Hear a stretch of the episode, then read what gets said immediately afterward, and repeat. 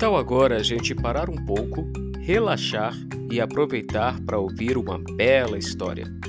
Seja bem-vindo! Você está no Histórias pelo Caminho. Por aqui, a história é sempre uma surpresa, mas o caminho você já sabe, né?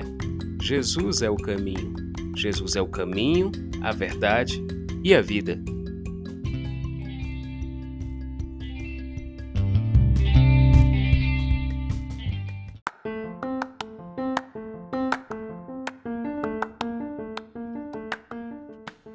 Oi, eu sou o pastor Walter Brandão e hoje eu vou contar a primeira parte da incrível história de um menino que amava livros e obras de arte.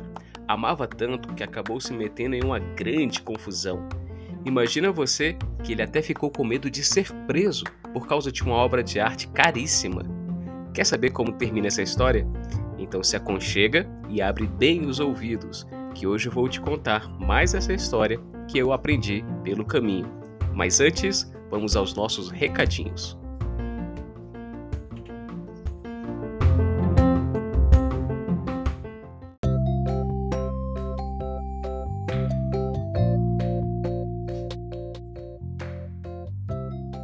Essa história está dividida em quatro partes e cada parte da história vai ao ar aqui sempre segundas-feiras, bem cedinho, tá?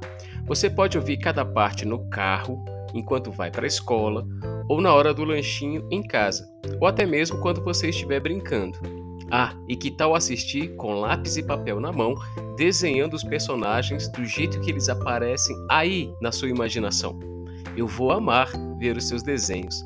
É só pedir para o papai ou a mamãe marcar a gente no Instagram, arroba Juntos pelo Caminho. E aí eu digo o que achei do seu desenho, tá bom?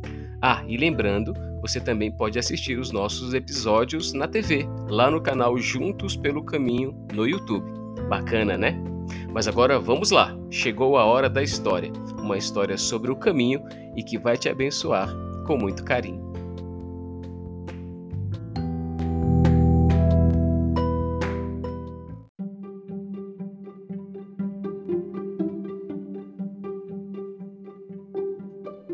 Naquela pequena cidade, onde todos tinham que pegar ônibus para ir trabalhar ou estudar, havia um menino chamado Pedro. Na casa dele, as manhãs começavam sempre do mesmo jeito. Logo cedo, antes do sol nascer, seu pai o acordava para tomar café e se preparar para saírem. O pai ia ao trabalho, na biblioteca da cidade grande, e no caminho deixava Pedro na escola, depois da aula, Pedro passava a tarde inteira junto com seu pai na biblioteca até a hora de voltarem juntos para casa. Pedro amava aquele lugar. Ele já sabia de cor onde pegar seus livros preferidos, que eram os livros de arte. Com eles, Pedro passava longas horas todas as tardes, lendo sobre os grandes pintores e escultores da antiguidade. No final do dia, o pai sempre precisava insistir para que Pedro largasse as leituras. Vamos logo, filho. Você não vai querer que a gente perca o ônibus, né? Que horas vamos chegar em casa desse jeito, menino? No outro dia, começava tudo de novo e Pedro adorava que fosse assim. Ele sabia que teria mais uma tarde em meio aos seus queridos livros de arte. Na escola, a matéria preferida dele, você deve imaginar, era a aula de educação artística. Pedro gostava de aprender sobre a história da arte, amava pintar e costumava tentar reproduzir as obras dos pintores famosos que via nos livros. Nem sempre saía perfeito, isso é verdade, mas nada que incomodasse o Pedro.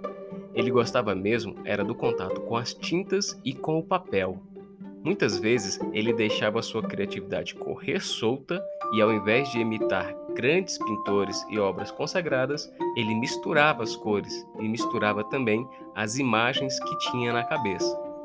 A professora nem sempre gostava daquela bagunça e fazia Pedro limpar tudo muito bem limpinho depois da aula. E foi num desses dias de pintura em sala de aula que Pedro recebeu a maior notícia da sua vida a sua escola ia organizar um concurso educacional para os alunos e o primeiro prêmio, adivinha só, seria uma visita ao maior museu do país. A turma que alcançasse as melhores notas ao final do primeiro semestre seria contemplada com o passeio, que ia durar uma semana inteira na principal cidade da nação, conhecida pelos seus muitos parques, bosques e praias. Talvez fosse até nisso que boa parte das crianças estivesse mais interessada, mas não o Pedro. Ele ficou empolgado mesmo foi com a possibilidade de visitar aquele grande museu. Pedro sabia que estava acontecendo lá a mais importante exposição de pinturas famosas que o país já tinha recebido. Era por isso que várias escolas em todas as cidades estavam promovendo concursos parecidos com aquele. Elas queriam enviar seus melhores alunos para viverem uma experiência cultural única. E Pedro não ia deixar essa oportunidade passar de jeito nenhum. Ele logo tratou de incentivar os seus colegas de classe a melhorarem as suas notas. Nem todos estavam muito interessados, porque não viam muita graça em ir para o museu, mas Pedro os convencia quando falava sobre a aventura que seria aquela viagem de ônibus cruzando o país. Como seria divertido passar uma semana inteira em um hotel, ir à praia, aos parques e aos bosques. E foi assim que eles acabaram concordando em montar grupos de estudo com o Pedro. E não é que deu certo. As notas não só subiram, como a turma deles foi a melhor do semestre. Eles ganharam o passeio.